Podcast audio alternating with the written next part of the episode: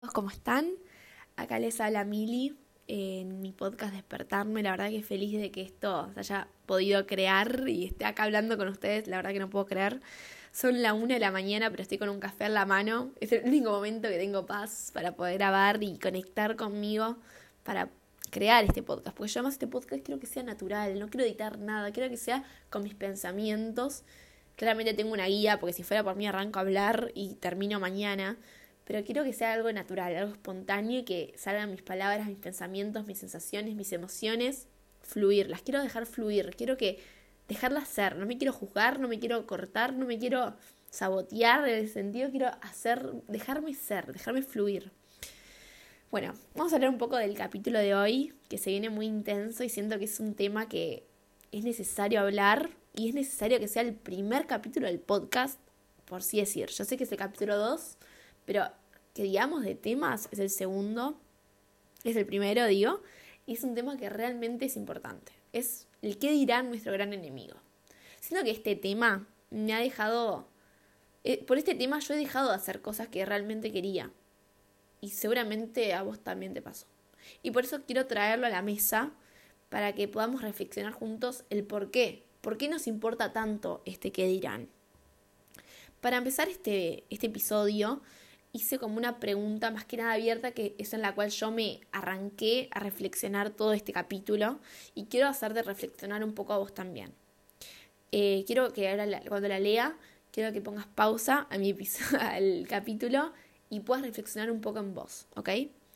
¿Qué cosas dejas de hacer por el que dirán? Fuerte.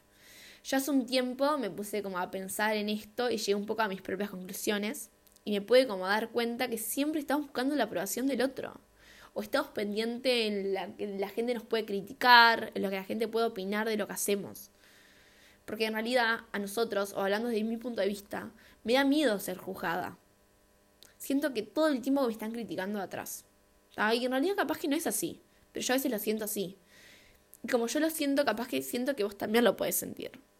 ¿Entendés? Como que siempre te sentís juzgado, que siempre te están criticando pero a veces no es tan así como nosotros imaginamos. Y esto, que nos pensamos que es así, nos condiciona y mucho, mucho más de lo que vos y yo podemos imaginar. No nos deja ser como queremos ser, ¿no? A veces le damos más peso a las opiniones de los demás que a nuestras propias decisiones. Así nos autosaboteamos. Igual ese tema lo quiero hablar en otro podcast, quiero hacer un episodio de el autosabotaje más intenso, pero como por ejemplo, a veces no, te pasó decir, no hagas esto porque, no te pongas esto porque te van a criticar, no, eh, no cantes, no publiques videos cantando, no publiques videos bailando, van a pensar que sos una, que te crees mil, van a pensar que cantas horrible, como que son autoconceptos que realmente pensás que la gente tiene de vos que capaz que nada que ver. Y además siento que siempre que pensamos distinto a los demás, vamos a quedar mal. Pues más, si no lo que los otros esperan de mí, puedo llegar hasta ser la rara, como que siempre tratamos de cumplir las expectativas de los otros. Muchas veces, eh, mejor dicho, la mayoría de nuestras vidas, aunque no lo querramos ver, dejamos de hacer las cosas que amamos o mismo las cosas que queremos hacer por la mirada del otro. Lo que quiero decir con esto es que por lo general priorizamos los pensamientos y las críticas de los demás ante nuestra antes de nuestra felicidad.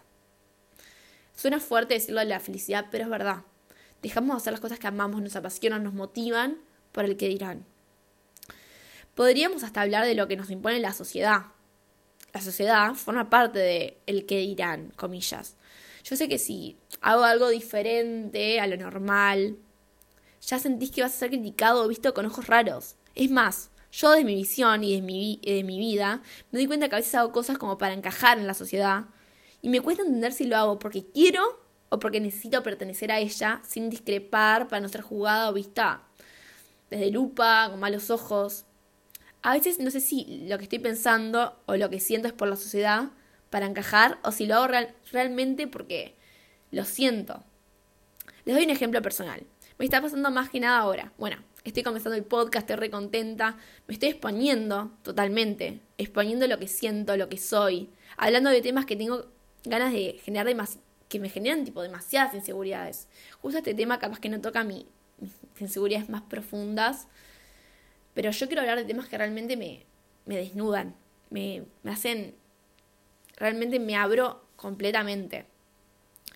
Por eso siento que me pueden jugar muchísimo. Por eso me costó tomar esta decisión de empezar con esto. Me da mucho miedo de lo que puedan llegar a pensar los demás de mí por esto. Me pone nerviosa, me da miedo que me juzguen, caerles mal, que me etiqueten por algo que yo digo, por lo que yo pienso, por lo que yo siento. Pero me di cuenta que realmente es imposible gustarlo a todo el mundo. O mejor dicho, cumplir 100% con lo que el otro espera de mí. Opines lo que opines, hables lo que hables, lo que sea, siempre alguien te va a juzgar, siempre. Pero eso sí, siempre. Muchas veces me siento como, como en una jaula, como que pierdo mi libertad por cumplir lo que el otro quiere o para caerle bien o porque tengo miedo a que me critiquen. Pero este último tiempo estuve reflexionando bastante en esto y me pregunté si realmente quiero ser quiero que quiero ser lo que el otro quiere que sea y como que el otro tenga el poder de mi vida. En realidad podríamos decir que el otro sea dueño de mi vida y yo no, como que yo le ceda mi lugar al otro. Yo me siento así cuando dejo de publicar cosas que me gustan o cosas que quiero decir y no las, no las digo. Por ejemplo, mis amigas saben cuánto me gusta cantar, cuánto me encanta cantar y el pánico que me da publicar algo. ¿Por qué me da, me da pánico publicar una cosa en Instagram de algo que me encanta y forma parte de mí y, y me sana y me hace bien? Y el otro me condiciona para, para hacerlo, porque me da miedo que me critiquen, porque me da miedo que, que me juzguen. ¿Por qué? ¿Por qué? Solamente lo que estoy diciendo yo, solamente a vos te pasó. Pensá con algo que te haya pasado a vos en tu vida, en lo que vos quieras. Solamente a vos te pasó. Siempre. Y bueno, yo hace unos días hice una encuesta en Instagram donde preguntaba ¿qué dejaste de hacer por el que dirán? La verdad que me sorprendieron muchísimo sus respuestas y me hicieron reflexionar muchísimo porque muchas veces me sentí muy identificada. Les voy a leer alguna de ellas como para que reflexionemos juntas. Eh, dejé de expresarme, muy emocional para ser hombre. ¿Por qué por ser hombre la gente tipo te va a juzgar? ¿Por, qué? siento que a veces, más que nada, eh, las emociones, siento que ahí es donde más te ves juzgado. Por ejemplo, yo odio mostrarme vulnerable y siento que la gente me va a juzgar por ser vulnerable o por estar vulnerable. Tipo, no me gusta que la gente me vea triste. No sé por qué. ¿Será porque tengo miedo que me juzguen? La verdad que es algo que estoy todavía investigando y estoy yendo a terapia para ver qué pasa con eso. Porque no sé por qué. Pero, ¿será por el que dirán? Hay gente que se arrepiente de cosas que no ha hecho por este miedo irracional del que dirán. Pero como que a lo largo de la vida la gente fue creciendo, me, comentaron, y, como que se fue dando cuenta que, que hay que aprender a que nos resbale un poco más todo. Hay gente que dejó de cantar, como yo, que tanto le gusta, ser feliz. Que claramente el otro no te deja ser a veces. Nos condicionamos tanto por las opiniones, las creencias, las expectativas reales que tienen los otros sobre nosotros que dejamos de ser felices, dejamos de ser quien queremos ser. Dejé de contar cosas, hablar de lo que me pasa. Yo creo que más que nada yo eh, dejo de hablar y decir lo que siento por el que dirán. Em, bueno, en realidad muchas veces siento que hasta nuestra personalidad está construida por los demás. Como que estamos constantemente haciendo las cosas porque el resto lo hace. Esto me hacía pensar un poco más cuando era chica. Le voy a tirar un ejemplo. Em, cuando era más chica, capaz que pensaba cosas diferentes al resto y lo hacía solo para seguir a la manada. No sé si a vos te pasó. Pensá un poco en tu, en tu infancia, en tu niñez. Les tiro un ejemplo. Cuando era más chica estaba la presión de dar el primer beso. Yo fui de las últimas, obvio. Pero no lo hice porque quería, sino que lo hice para, para encajar, para que.